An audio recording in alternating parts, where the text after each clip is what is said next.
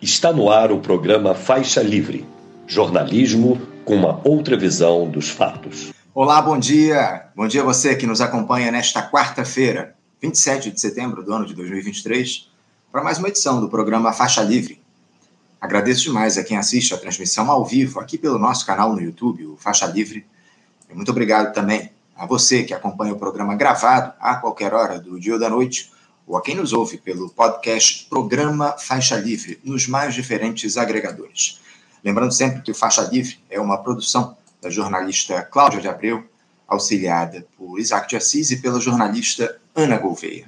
Vamos tratar muito, na edição de hoje, daquele depoimento lamentável do general Augusto Heleno, ex-ministro do GSI, Gabinete de Segurança Institucional, na gestão Bolsonaro, a CPMI, do 8 de janeiro, onde o militar baixou o nível, essa que é a verdade, né? Ofendeu deputados, proferiu, deputados e deputadas, né? Proferiu impropérios, mas ficou calado na hora de responder perguntas que pudessem comprometê-lo. Uma atitude típica aí desses bolsonaristas metido a valentões que aparecem lá na comissão.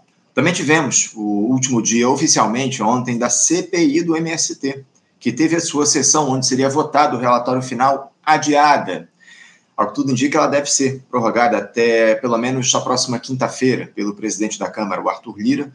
Mas o fato é que essa comissão fez água, ao contrário do que esperavam os bolsonaristas. Nós convidamos o professor da Escola de Serviço Social da Universidade Federal do Rio de Janeiro, a UFRJ, para analisar essas questões, o professor Mauriase, e outras também relativas ao cenário da política na edição de hoje. De tratarmos também de algo que vem se aprofundando no país ao longo dos últimos anos, a relação do crime organizado com a religião. Tema que foi alvo do livro recém-lançado pelo jornalista, escritor e pesquisador do Núcleo de Estudos da Violência da Universidade de São Paulo, a USP, Bruno Paes Manso. A Fé e o Fuzil, Crime e Religião no Brasil do século XXI. Lançado aí pela editora Todavia. E o Bruno estará aqui conosco para falar sobre como foi produzir o livro e como é que esses dois assuntos se relacionam e interferem na realidade, especialmente nas, nas regiões periféricas aqui do nosso país. Uma entrevista imperdível. As tragédias provocadas pelas mudanças climáticas voltam ao radar nosso aqui no Faixa Livre no programa de hoje. O mês de agosto deste ano foi considerado o mais quente da história. Os eventos extremos seguem se multiplicando e o biólogo e coordenador da Coalizão pelo Clima, Pedro Aranha, vai nos explicar se já estamos em um ponto de não retorno dados aí os episódios mais recentes, o que é que ainda pode ser feito e se houve avanços na Assembleia Geral da ONU na última semana a respeito dos compromissos para a redução da emissão de gases do efeito estufa por parte das grandes lideranças globais, né? Enfim, um assunto importantíssimo daqui a pouquinho. Para encerrar a edição de hoje, a CPI do MST será alvo da nossa análise com, de uma forma um pouco mais aprofundada. Os resultados que foram produzidos pela comissão, como é que o governo Lula sai dela se houve avanços na sociedade a respeito da necessidade da construção de uma reforma agrária ampla, que dê conta de redistribuir as terras no Brasil, enfim. Para isso, nós vamos receber a membro do setor de direitos humanos da Direção Nacional do Movimento dos Trabalhadores Rurais Sem Terra, o MST, Ayala Ferreira. É mais uma edição repleta de assuntos de enorme relevância aqui para você.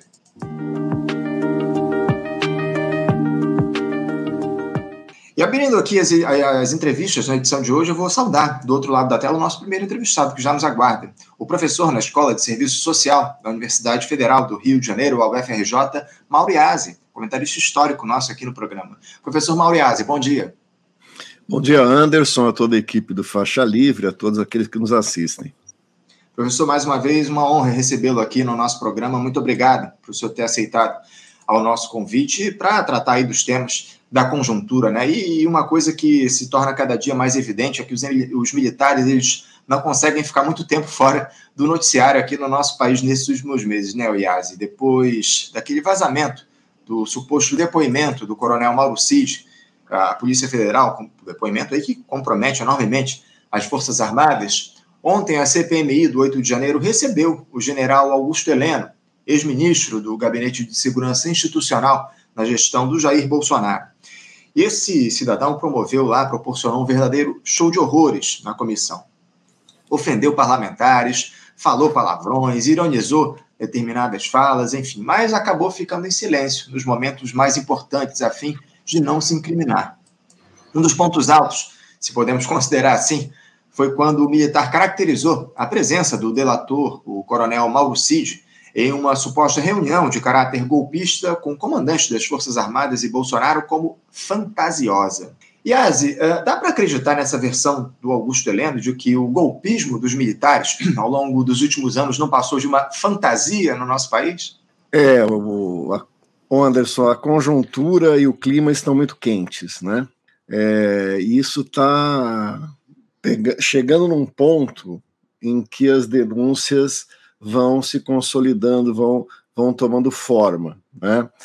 Veja, é, eu acho interessante o fato de que é, não é a CPI o instrumento disso, né? Quer dizer, a Polícia Federal, o depoimento do, do Tenente Coronel Cid e outros elementos de comprovação já estão dados. Mas o interessante é que nós já sabíamos disso, né? Vamos lembrar que Bolsonaro, antes de ser candidato, já pregava claramente que a solução para o Brasil era um golpe, ao estilo do que teria ocorrido em 1964, é, que teria que morrer 30 mil pessoas, né? e que ele sempre defendeu isso. Isso ficou cabalmente comprovado durante a campanha eleitoral e durante seu mandato. Foi um mandato que foi pontuado o tempo inteiro por ameaças de, interrupção do processo institucional. É um cabe um sargento vai fechar o STF, né? O 7 de setembro, as manifestações, e depois o questionamento, durante todo o tempo, o questionamento ao processo eleitoral, inclusive aquele que o elegeu, e isso sempre foi pontuado por um chamamento às Forças Armadas. O primeiro aspecto a ser destacado é que as Forças Armadas começam a participar desse processo na medida em que aceitam participar diretamente do governo Bolsonaro e num papel protagonista, né? Braga Neto, esse senhor temperado que agora foi na, CPI, o Heleno, é, o ministro da Saúde, né? O ministro da Saúde, mais ou menos, né? Um cara especializado em logística, que errou na logística, que foi colocado ali para garantir a política negacionista. Mais os 6 mil cargos que foram distribuídos para os militares gerou uma cumplicidade direta do bolsonarismo com os militares. Eles eram claramente um dos pontos daqueles três pilares que sustentavam o governo Bolsonaro. Portanto, separar o bolsonarismo de uma parte das Forças Armadas é impossível. Né? E é impossível negar que os, que os lampejos golpistas do Bolsonaro não fossem do conhecimento do, do ministro do Exército, das Forças Armadas, né? que tinham ligações orgânicas. Veja, Braga Neto não é um personagem menor na hierarquia das Forças Armadas. Né? Como nós discutimos em outras oportunidades aqui no programa, evidente que isso não, é, precisaria fazer uma avaliação mais detida, até que ponto isso é, era um comportamento da corporação ou de segmentos, não é? Veja, é, o que a gente pode dizer com toda certeza é que parte das Forças Armadas, essa que foi ao governo e protagonizou o governo Bolsonaro, estava comprometida com o governo. Agora, há uma diferença do grau de comprometimento e a capacidade desses setores em mobilizar claramente no sentido de um golpe. E aí nós temos que voltar à análise que fizemos em outras oportunidades sobre os três pilares que sustentariam um golpe. Né? Quer dizer, as Forças Armadas é um deles. Né? Não há golpe no Brasil não seria possível uma interrupção do processo. E isso na efetividade de um governo que resultasse nesse golpe com garantia de se manter sem o apoio das Forças Armadas. Sem o segundo apoio, que me parece fundamental, que é do grande capital monopolista e imperialista. E um terceiro apoio do aparato midiático. Eu acredito que nesses três pilares o bolsonarismo teve problemas. Né? Ele tenta reproduzir uma situação histórica fora do contexto onde essa situação originária teria ocorrido. Né? 64 é um momento dramático, é um momento de crise do capital, é um momento de crise da democracia burguesa, um momento de ascensão de lutas sociais, um momento internacional de Guerra Fria, né? o que fez com que se alinhasse o capital monopolista, os militares, né, e todo o aparato midiático na, na efetivação de um golpe que foi aquela tragédia de 1964. A farsa, agora, ao meu ver, não contava homogeneamente com o apoio das Forças Armadas. Né? Um exemplo disso, que é o que próprio depoimento, ao que tudo indica, né, do coronel Cid, o ministro da Marinha adere alegremente à ideia da interrupção golpista, mas o ministro do Exército parece que resiste a isso e dá, inclusive, a orientação de que poderia prender o Bolsonaro caso insistisse nessa ideia. O que mostra aí uma divisão nas Forças Armadas. Mesmo ministros que participaram inicialmente do governo Bolsonaro que foram afastados tinham, tinham ideias bastante críticas a isso. Lembremos que as Forças Armadas têm historicamente, uma visão muito negativa dessa figura nefasta que é o Bolsonaro, né? pelo papel que teve no passado, que foi afastado do Exército, né? por tentativa de, de um ato terrorista né? e de outras atividades que o levaram ao afastamento quando nem sequer era capitão. Né? Foi promovido quando afastado. Então, a, a, o próprio depoimento do Geisel sobre quem era o Bolsonaro, né? a falta de respeito que os militares tinham por essa figura. Então, não, não houve ali. Mas o decisivo, porque mesmo no Brasil, nas condições políticas do Brasil, efetivamente estávamos numa crise da institucionalidade burguesa, o apoio do imperialismo, do grande capital monopolista, era essencial. E você tem uma fatia do grande capital que apostou no bolsonarismo, que é uma fatia daqueles que né, se beneficiaram largamente do seu governo e que tem aquela franja né, com, a, com a informalidade criminal que a gente precisaria aprofundar mais para chegar nas suas determinações, né? Ah, da, da, exploração ilegal de madeira na Amazônia do senhor Salles, né? da mineração, é, dos grileiros de terra, etc. e tal. E você tem aí é, um segmento do grande capital né, que, pelo total desprezo que tem pelo Brasil, pelo seu povo, poderia apostar nisso. Mas o fato é que o grande capital, principalmente o capital imperialismo, é, não apostava nisso e via o Bolsonaro como um enorme problema para a tranquilidade necessária para a continuidade do processo de acumulação. Né? Então, é muito difícil que, sem a homogeneidade do apoio das Forças Armadas, ou pelo menos um setor significativo dela, e o apoio do imperialismo, algum golpe pudesse se efetivar. O terceiro pé é mais complicado. O Bolsonaro investiu bastante no aspecto midiático, tanto formal das grandes corporações midiáticas, tá aí Jovem Pan, Record, segmentos da Bandeirantes e outros, mas você tem aí a Rede Globo com uma posição claramente contrária ao governo Bolsonaro e contrário a qualquer aventura golpista. Então você tem aí uma cisão nesse bloco que tira a base que tornaria possível um apoio é, para uma eventual interrupção. Então o Bolsonaro fica isolado. Agora, o grande responsável disso é o próprio Bolsonaro, né? porque não se mostrou uma figura que ofereceu ao grande capital exatamente o que era necessário para o processo de acumulação, que era uma certa tranquilidade. Uma vez ganhando as eleições, ele vira claramente o seu foco do ataque à esquerda, a eventual cruzada moralista com qual ele se apoiou para ser eleito, para as próprias instituições da República, o Supremo Tribunal Federal, o Parlamento. Né? E isso gera uma instabilidade, do ponto de vista do capital, desnecessária. Voltando aos militares para finalizar, é, os militares, ao contrário da, de segmentos populares, aprenderam com o golpe de 64. Né?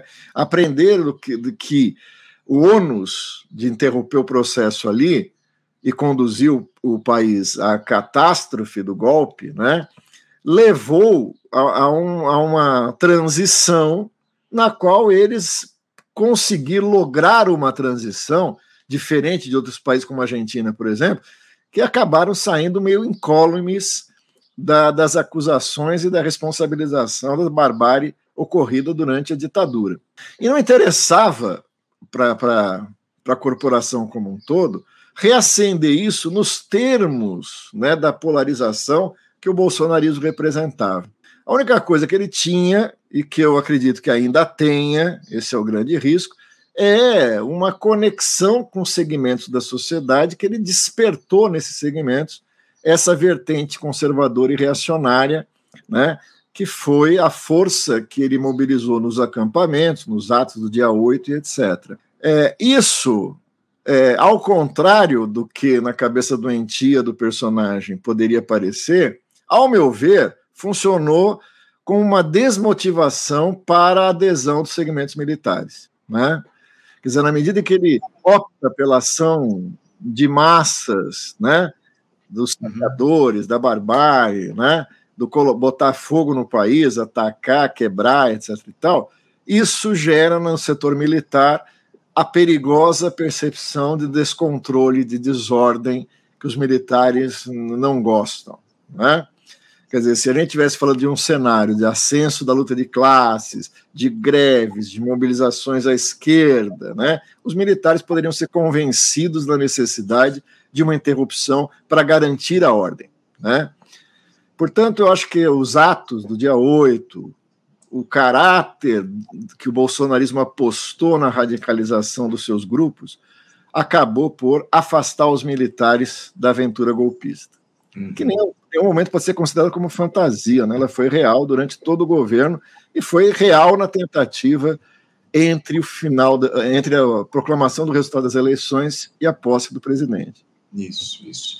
Muito bem colocado. E, e o curioso é que nesse depoimento ontem lá do, do Augusto Heleno, a CPMI, é, chamou a atenção o fato da senadora Damaris Alves dizer que o Augusto Heleno era uma das mentes mais brilhantes do governo Bolsonaro. Eu, eu sinceramente, não sei se é para rir ou para chorar, Iasi. Uh, agora, ainda falando sobre os militares, você vê maiores consequências, o, o para as Forças Armadas, para além de eventuais condenações de figuras que atuaram diretamente na construção dessa dinâmica atentatória ao longo dos últimos tempos? Eu já ouço muita gente dizer, o Iasi, em relação aí a esses julgamentos que estão ocorrendo lá 8 de janeiro, que essa turma mais radical será, no máximo, expulsa das fileiras militares, mas sequer presos eles vão ser.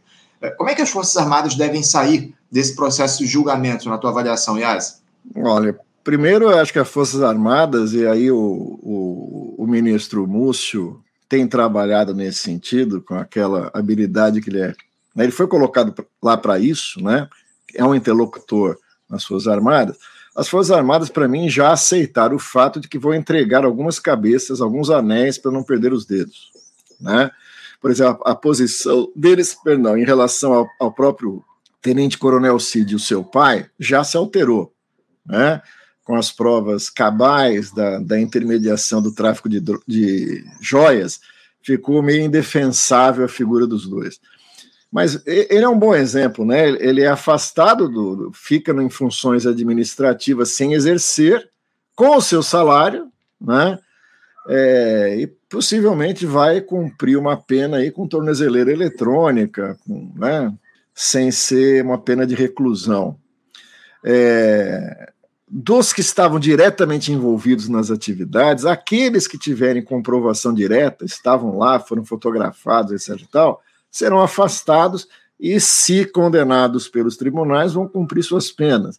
Né? Agora, veja, o que parece ser o caminho dessas investigações é que aquela malta que foi mobilizada para cumprir aquela tarefa tática vai ser penalizada lá com seus 15, 17 anos de prisão, é, graduada de acordo com a gravidade da pena, né, da, do ato, mas os financiadores e articuladores, esses ainda não apareceram como deveriam aparecer. É, veja, do ponto de vista daquele observador atento dos acontecimentos. Aquilo foi um ato organizado, né? Quer dizer, ninguém faz acampamentos em todo o Brasil, ninguém mobiliza isso com um discurso, né, que foi construído durante todo um tempo, com recursos, com mobilização para montar os acampamentos e desfechar o ataque do dia 8. Quer dizer, isso foi planejado.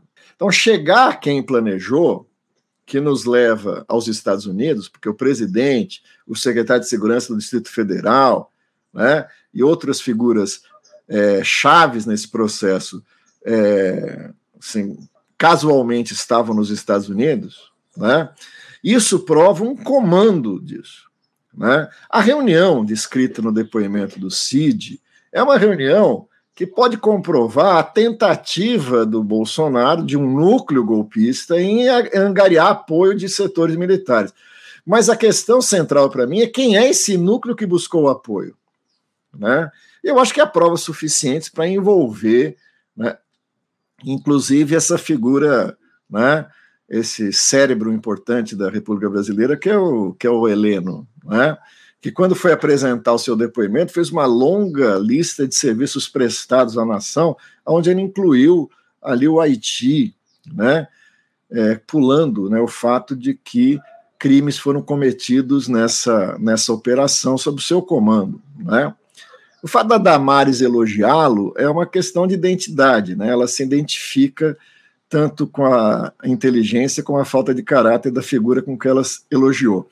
Mas tanto Heleno como vice, candidato a vice na chapa do, do, do Bolsonaro, porque veja, a gente poderia dizer, os, os militares foram para essa aventura na tentativa de né, garantir um governo contra aquilo que eles objetavam, mas percebendo o caráter se distanciaram. Mas o Braga Neto foi vice do cara, né? Quer dizer, para mim isso é claro a prova de uma continuidade né, da ligação, do apoio. Nós podemos interpretar isso de duas maneiras. Ou o Bolsonaro, no seu destempero, faz as coisas da sua cabeça e essas pessoas foram envolvidas mesmo, meio, sem saber, ou sabiam, claramente sabiam. Né? E isso não cabe a gente né, inferir, né? deixa que as provas falem. Né? Estava numa reunião onde foi apresentado, nessa reunião está lá o Heleno sentado pela foto que foi divulgada na frente do, do, do Tenente Coronel Cid, que ele falou que não estava na reunião. Tá, qual foi a posição dele lá? Né, ele falou, né? Ele, ele discordou do Bolsonaro, ele falou ao Bolsonaro que isso era uma aventura que não deveria ser feito, ou ele estava lá ao lado do presidente propondo isso para aqueles, os que recusaram e os que aderiram. Então ele vai ter que ser envolvido. Então, para mim, esse processo todo tem que culminar com uma condenação de um núcleo golpista. E veja, é, não dá para condenar o Bolsonaro por roubar um Rolex, né? por falsificar seu atestado de vacina. Ele tem que ser condenado por um tribunal pelo fato de ter é, conspirado claramente para uma intervenção golpista durante o seu mandato, né, na posse da presidência da República. E aqueles que faziam o seu ciclo direto e que sabiam disso, porque veja, né, Anderson, eu sempre costumo dizer isso, se eu sei, né, se eu daqui olhando de fora sei, porque quando teve o chamamento de atos contra o STF, estavam lá os militares ao lado do Bolsonaro, né, batendo continência Bolsonaro. Naquela reunião que vazou pela imprensa, o Braga Neto se demonstrou claramente um articulador político do governo, ele não estava lá para falar do setor militar. Ele estava lá para dizer que correu o mundo inteiro para vender o Brasil, ao lado do, do Guedes. Né? Ele é que apresentou o plano estratégico de governo. Então, ele é muito mais do que simplesmente um militar ao lado de um presidente da República. Uhum. Como, como, inclusive, o Heleno quis transparecer. O GSI é, um, é uma instituição republicana que estava lá, é, a maior parte é cargo de carreira, eu nunca discuti política, né? Veja, isso vindo do Heleno é estranho, né? Porque ele nunca discutiu política com o GSI. Mas as suas declarações durante o governo Bolsonaro foram declarações políticas. Ele é um cargo político, uhum. não é? Quando ele soube, por exemplo, de uma reunião que tinha na pauta a interrupção do processo institucional, como é que ele acionou o GSI? Porque o GSI tem essa, tem essa atribuição. Como é que isso foi falado? Não do ponto de vista, entre aspas, né, da, na, na, na questão burra do, do Heleno, é, isso é político ou não é político. Mas veja, ele está ele tá informado que há uma reunião propondo uma ruptura institucional. O GSI atuou como nisso? Fiquem, fiquem tranquilos, façam seus boletins, é isso? Continue o trabalho burocrático? Uhum. Os, os, os acampamentos que cercavam todos os quartéis acontecendo, e ele dizendo que nem sequer foi, porque para ele é uma, uma questão que não tinha a menor importância. O GSI não tem que julgar se tem ou não importante, ele tem que investigar para saber o que estava acontecendo. Aquilo que ele achou que não tinha a menor importância, armou uma bomba para explodir um caminhão no aeroporto. Uhum. E o GSI ficou fazendo o quê? Então, assim, o Heleno dificilmente escapa disso sem um envolvimento maior. As Forças Armadas, ao meu ver, entregarão de bom prazer a cabeça do Heleno, do Braga, né? E vão, depois do fato, né? De, de, de amortecer a, a, consciência popular, encontrar uma solução que eles sempre encontram. Vão afastá-los, as suas viúvas em vida vão receber suas pensões, não é? Como acontece, e tudo se acertará. O mais importante, ao meu ver, é a tutela militar sobre a República Brasileira está mais ou menos fraca depois disso. Uhum. Né? Eu acho que esse fato não alterou a dimensão da interferência que as Forças Armadas têm no processo político brasileiro.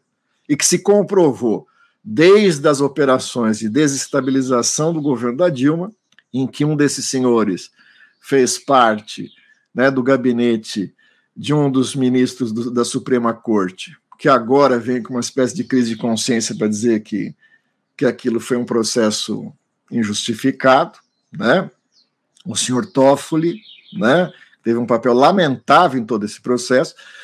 Desde lá, durante toda a sustentação do golpe de Temer, depois do governo Bolsonaro, né? E agora, não me parece que a tutela militar tenha sido minimizada na República Brasileira. Uhum.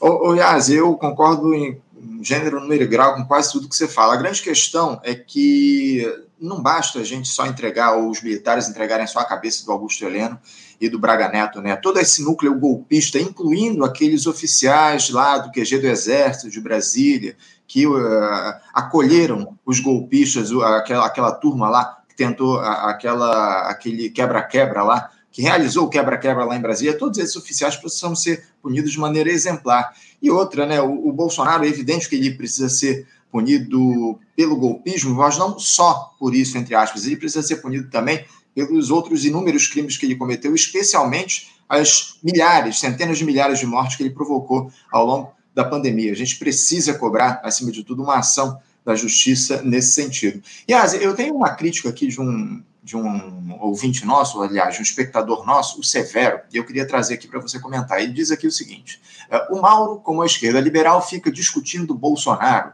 Nosso problema não é Bolsonaro, é o capitalismo.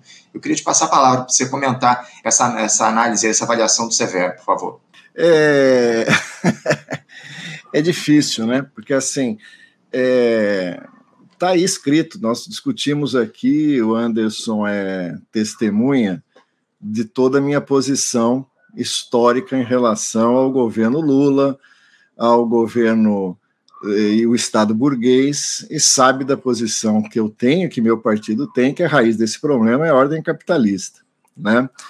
Nós temos que discutir Bolsonaro porque é um tema da conjuntura e é o que estamos discutindo aqui. O Bolsonaro é uma expressão do capitalismo em crise como eu escrevi nos textos que publiquei sobre conjuntura durante todo esse processo, e como várias vezes nesse programa eu insisti. Quer dizer, qual é a relação entre o bolsonarismo e o capitalismo? É que o capitalismo em crise, em crise é, capitaneado por um processo de conciliação de classe, pelo longo período de hegemonia da estratégia democrática popular, que operava na pretensão mítica de que era possível uma democratização política sobre as bases de um capitalismo dependente, isso produz uma contradição essencial. Né? E qual é a expressão dessa contradição essencial? Que as contradições capitalistas, ou seja, a produção da riqueza acumulada privadamente, a exploração do trabalho, né, produz né, um grau de exploração e seus efeitos na sociedade brasileira que a conciliação de classes, pelo pacto realizado, não pôde enfrentar. Né?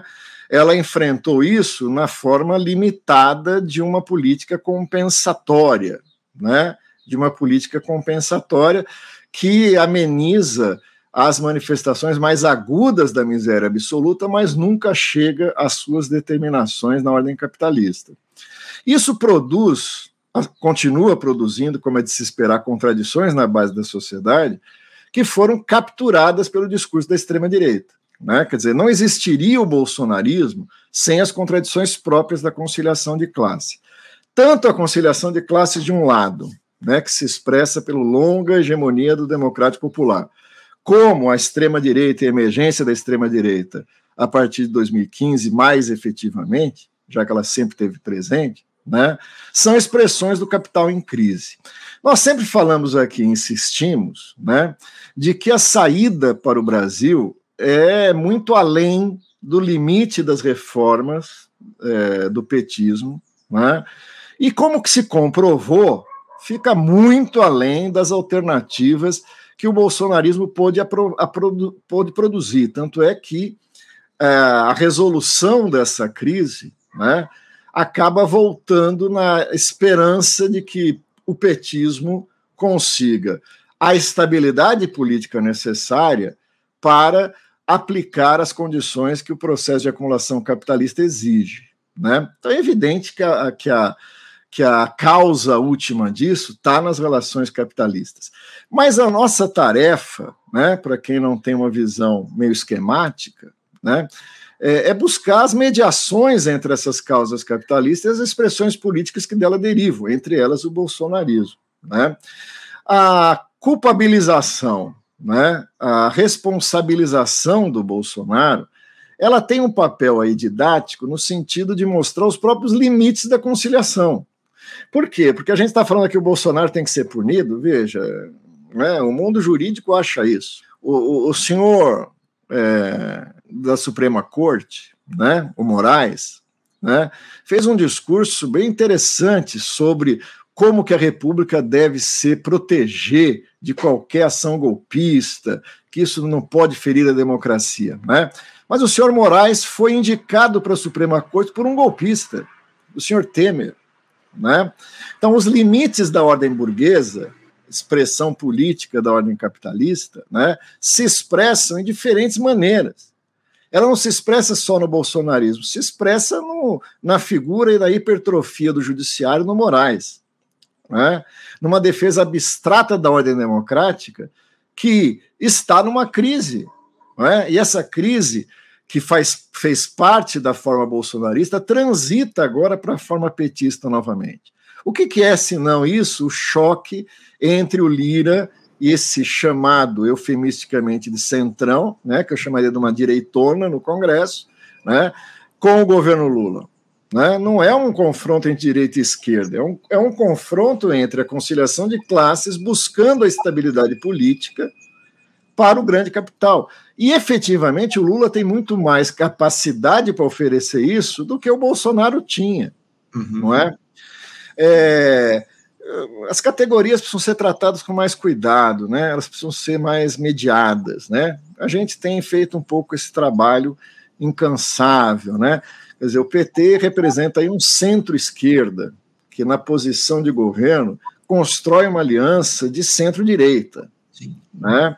é, eles expressam claramente elementos de neoliberalismo do ponto de vista econômico, como mostra claramente no, no arcabouço fiscal, coisa que meu partido tem combatido desde sempre, né? Por isso, nos colocando claramente numa oposição programática ao governo, né? Então, estender a ideia de uma esquerda liberal àqueles que fazem a crítica a isso ajuda muito pouco a esclarecer é, a, a real disputa política no Brasil, né? fica por conta de certos infantilismos que fazem análise muito mais por redes sociais do que pela análise da realidade. Yazi, para alegria de alguns eh, espectadores nossos, vamos discutir aí um pouco, aprofundar a discussão, o debate sobre o, capitalismo, sobre os neoliberais, sobre também esse governo Lula, porque as contradições elas acabam se aprofundando cada dia mais, né, Yazi? Agora essa notícia aí de que o grupo Lehman teria atuado influenciando decisões lá do Ministério da Educação, envolvendo recursos na casa dos 6,6 bilhões de reais. Essa aliança com o Centrão no oferecimento de cargos em troca de nada, né? essa que é a verdade, o próprio presidente do Republicanos, né? o que ganhou o Ministério de Portos e Aeroportos, né? o presidente do Republicanos, Marcos Pereira, ele voltou a admitir essa semana no Roda Viva que o partido não faz base, aliás, não faz parte da base aliada. é, é a nova modalidade aí, fisiologismo, né? O toma lá sem dar cá. E é, com quase nove meses de gestão, é, era de se esperar que não houvesse um enfrentamento à altura da ala esquerda dessa ampla aliança aos neoliberais que estão no governo? Era de se esperar. Né? A gente, o PCB sempre trabalhou com essa hipótese. Né? É, por isso, inclusive, lançamos candidatura própria nas eleições de 2022. É, nós nunca a, a, acreditamos na hipótese de que a experiência do golpe de 2016 né, e a radicalização que o bolsonarismo produziu na conjuntura brasileira produzisse um insight no petismo de que era possível e necessário uma política de confrontação com isso. Né? Nós sempre trabalhamos, está aí as análises, os documentos do PCB para comprovar, com a hipótese de que o PT, voltando ao governo, voltaria numa posição mais rebaixada do que aquela que havia caracterizado os ciclos anteriores. Né? E de onde se tira essa constatação? Da correlação de forças. Né? Quer dizer, é, ficou claramente comprovado né, que é possível a institucionalidade burguesa afastar uma presidente da República sob os pretextos que foram usados para afastar Dilma. Né? Então, aquela hipótese petista de que a concessão programática aos anseios do capital evitaria, retiraria da pauta política uma interrupção arbitrária, caiu por terra. Não é? Agora, a premissa petista que existia antes, que segue em vigor hoje, é da governabilidade construída através de acordos, certo? Então, o Congresso é esse, não é? O Congresso é esse, vamos negociar com esse Congresso. O que é preciso, ao meu ver, é, e nós chegamos a discutir isso, você deve se lembrar, da, lembra da questão das duas almas do governo? Né? Você tem uma alma social, uma alma econômica. Veja, eu, primeiro que eu não acredito em alma, né? Segundo que eu não acredito nessa dualidade. Essa negociação com o Centrão não é uma negociação onde o PT se submete a contragosto, não é? Veja bem, o arcabouço fiscal não saiu do Centrão saiu do ministro que foi candidato ao governo pelo PT. Né? O Haddad não é exatamente um quadro infiltrado do Centrão dentro da, da, da, do governo petista, não é? Quer dizer, você tem aí claramente uma concepção de governo. E essa concepção de governo se fundamenta na ideia de oferecer todas as condições necessárias para a produção e acumulação de capital tributar isso e, com isso, produzir uma, uma atenuação nos, nos indicadores eh, sociais. E, para isso, é necessário uma manutenção do governo. E essa manutenção do governo passa por acordos com a Câmara, seja ela qual for. Não é? Então, sai Ana Moser e entra Fufuca, veja, é, ah, é o esporte, não é uma área que está no centro do nosso debate, né? Sim, mas assim, as mudanças que foram propostas no Ministério da, da, do Esporte, inclusive acoplando aí a questão das apostas, é uma área de negócios, é uma área de interesses desse setor que o Fufuca, na sua mediocridade, representa muito bem. Então, o que o PT quer ao trazer o Fufuca para o governo não é exatamente né, uma política de esportes, mas uma ala de negociação com uma parte do partido dele, porque o partido dele como um todo não vai vir mesmo, e o PT sabe disso. É? Então, isso, esse que a gente costuma chamar de fisiologismo adquire na República Brasileira uma consistência muito maior. É uma engenharia política, é uma engenharia política que o PT optou por não enfrentar. Não agora, nunca. Né? Quer dizer, nós falamos em reforma política há quanto tempo nesse país? Né? Agora, isso não está diretamente ligado à relação entre o presidente e o outro poder. Isso está ligado à engenharia política como um todo, ao processo eleitoral, às distorções do processo eleitoral, que agora a Câmara dos Deputados deu prova cabal de qual é o interesse que move nessa mini reforma eleitoral apresentada. Não é? Portanto, a relação do governo com o Congresso não é uma relação de refém e, e sequestrador. Né? É uma relação de pares que aceitaram essas regras e atuam com eficiência dentro dessas regras. Se a gente pode falar qualquer coisa do PT, não pode falar que ele não é eficiente em jogar no campo e que ele optou por jogar. Né? Agora, isso, de certa maneira, impacta setores que se iludiram, seja eles a esquerda do PT, seja eles uma, segmentos de esquerda fora do PT, que não inclui o PCB, acreditaram por algum momento que a correlação de forças poderia ser uma correlação de um segmento mais à esquerda tensionando o governo. Para quem conhece o Lula, não precisa nem conhecer a força majoritária que comanda o partido, mas para quem conhece o Lula e sua personalidade, sabe que ele não é afeito a pressões. Né? Ele não toma decisões porque segmentos sociais o pressionaram. Né? Ele segue a sua linha de conciliação de classes. E ele é convicto nisso. O, o, a meu ver, o Lula hoje né, tem uma pretensão de se projetar como um líder internacional. A preocupação dele é muito maior essa do que enfrentar claramente os problemas do país. Uhum. Certo? Quando ele aprova, por exemplo, e, a, e abençoa um, um arcabouço fiscal desse, quando ele trava qualquer possibilidade de um enfrentamento que nós vamos discutir na sequência do programa da reforma agrária, né? quando ele quando ele dá muito pouca atenção à reconstrução das universidades. Uhum. As universidades tiveram uma quebra na ordem de 30, 40 bilhões, e ele vai liberar em três anos 3 bilhões para as universidades. Ou seja, ele está muito preocupado em reconstruir, enfrentar os grandes problemas que, ao meu ver, se chocam com os interesses do grande capital monopolista. Mas ele quer se projetar como um grande líder internacional. E ele é hábil o suficiente para fazer isso, como vimos no discurso da ONU, como vimos nas viagens internacionais do presidente, né? no esforço diplomático de intervir na questão da guerra na Ucrânia. Né? E ele vai se projetar com isso porque ele quer escrever o seu último capítulo político na história brasileira. Uhum. O que ele vai deixar de herança é um vácuo, né, que tem várias pessoas disputando, mas isso é um outro assunto. Agora, esperar que ele desse uma guinada à esquerda, veja, a, quando acabou o primeiro mandato de Lula para passar para o segundo, a esquerda do PT dizia agora vem um mandato mais à esquerda, e não veio. Quando acaba os dois mandatos de Lula e vem a Dilma, agora vem um mandato mais à esquerda, e não veio. O segundo mandato da Dilma, muito menos. E agora, novamente, se recriou essa imagem de que o PT, na contraposição ao bolsonarismo, seria mais à esquerda. E nós do PCB sempre falamos que não, não seria, seria mais rebaixado ainda, e está se comprovando essa tese.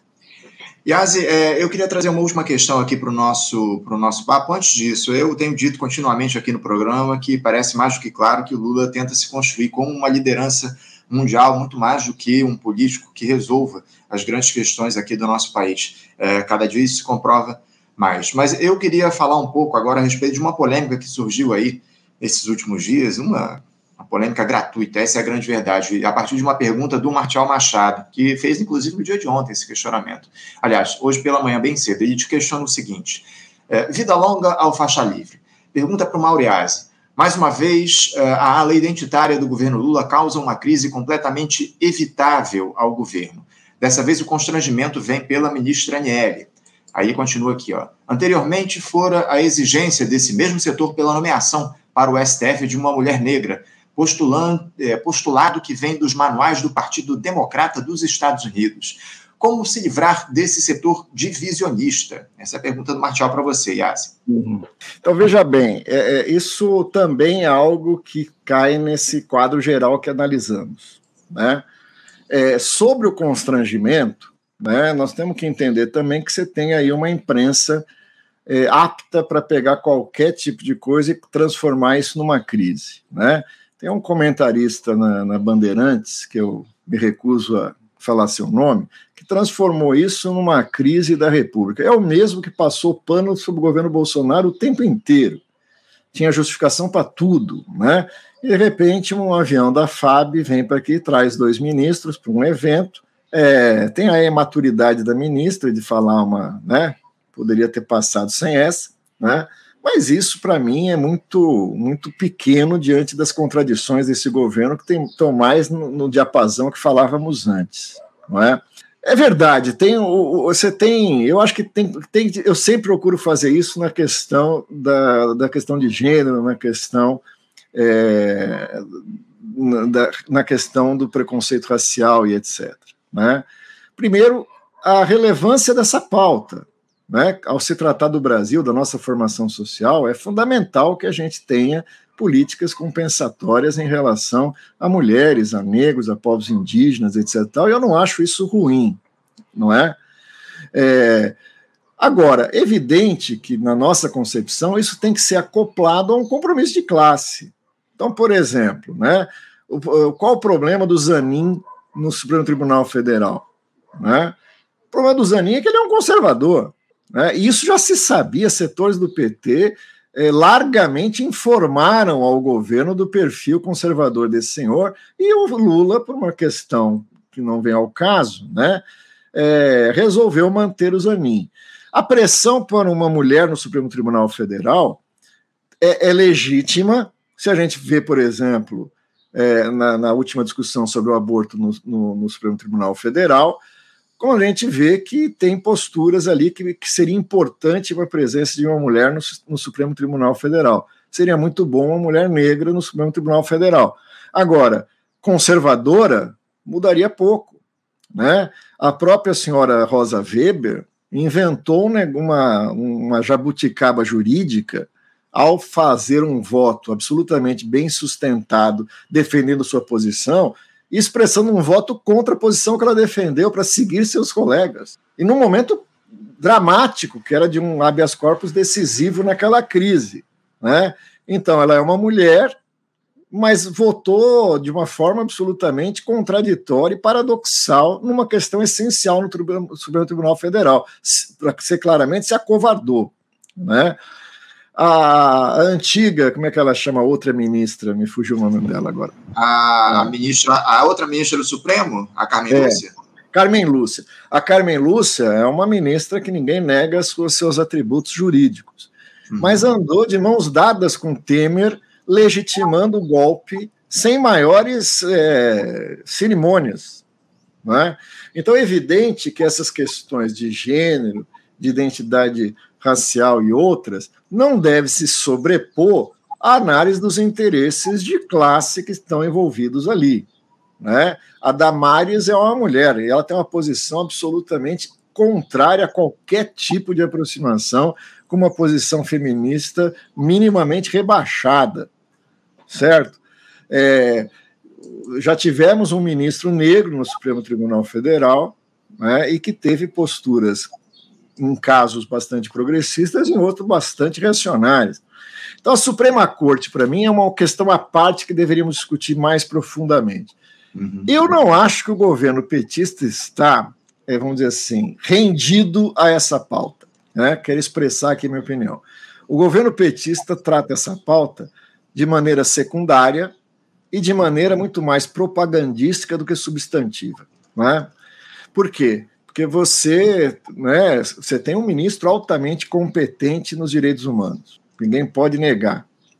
Né? Mas a questão dos direitos humanos no Brasil passa, em grande medida, por questões que produzem essa, essa desigualdade estrutural na sociedade brasileira, que por outras vias o governo reproduz. Então, essa ideia de que a política econômica reproduz uma desigualdade, que, que certos ministérios atuam para diminuir, é um trabalho de Sísifo, né? um negócio assim que não vai acabar nunca. Né? A Aniele Franco tem tido posições eh, interessantes sobre vários temas, posições atuantes, etc. e tal, mas ela atua numa área onde explode contradições inúmeras, assim como o Silvio Luiz. Né? Quer dizer, o Brasil hoje é uma população carcerária monumental, na sua maioria de, de negros e negras da juventude periférica e pobre do Brasil. Né? É, qual é a proposta do governo para enfrentar essa questão a nível federal? Uhum. Né?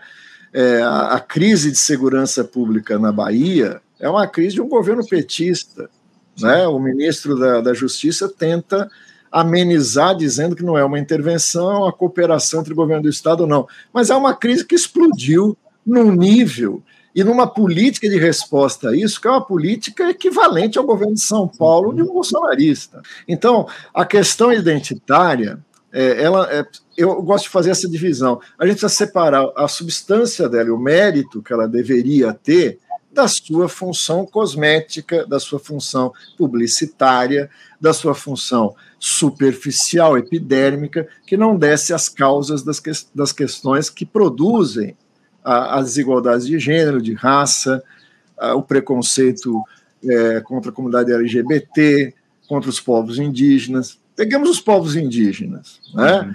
O governo teve uma posição contrária ao marco temporal. O Supremo Tribunal é, deu o voto parecer contrário ao marco temporal. Mas a questão indígena passa pela demarcação das terras. Cadê a ação decisiva do governo da demarcação das terras?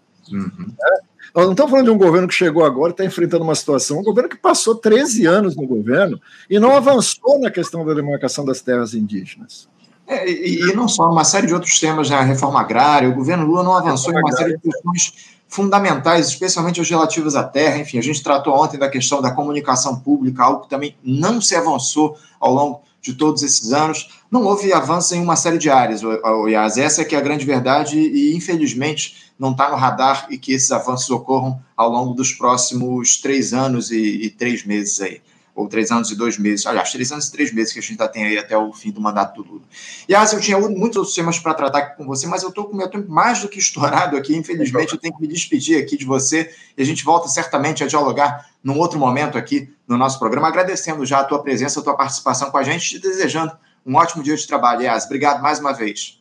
Um abraço, prazer é sempre meu e força aí no Faixa Livre, vida longa ao Faixa Livre. Um grande abraço a todos vocês. Obrigado, Yas. Um abraço forte. Até a próxima. Conversando aqui, conversamos aqui com o Mauriase. Mauriase, que é professor na Escola de Serviço Social da Universidade Federal do Rio de Janeiro, a UFRJ, tratando aí dos temas principais relacionados à política aqui do nosso país. Você, ouvinte do Faixa Livre, pode ajudar a mantê-lo no ar. Faça sua contribuição diretamente na conta do Banco Itaú agência 6157, conta corrente 99360, dígito 8. Esta conta encontra-se em nome do Sindicato dos Professores do Município do Rio de Janeiro e região, o Simpro Rio, uma das nossas entidades patrocinadoras, mas seus recursos são destinados exclusivamente para o financiamento do nosso programa. Você pode fazer sua doação de qualquer valor, utilizando também a nossa chave Pix, que é ouvinte@programafaixalivre.com.br. Sua contribuição é fundamental para a manutenção desta trincheira progressista no ar.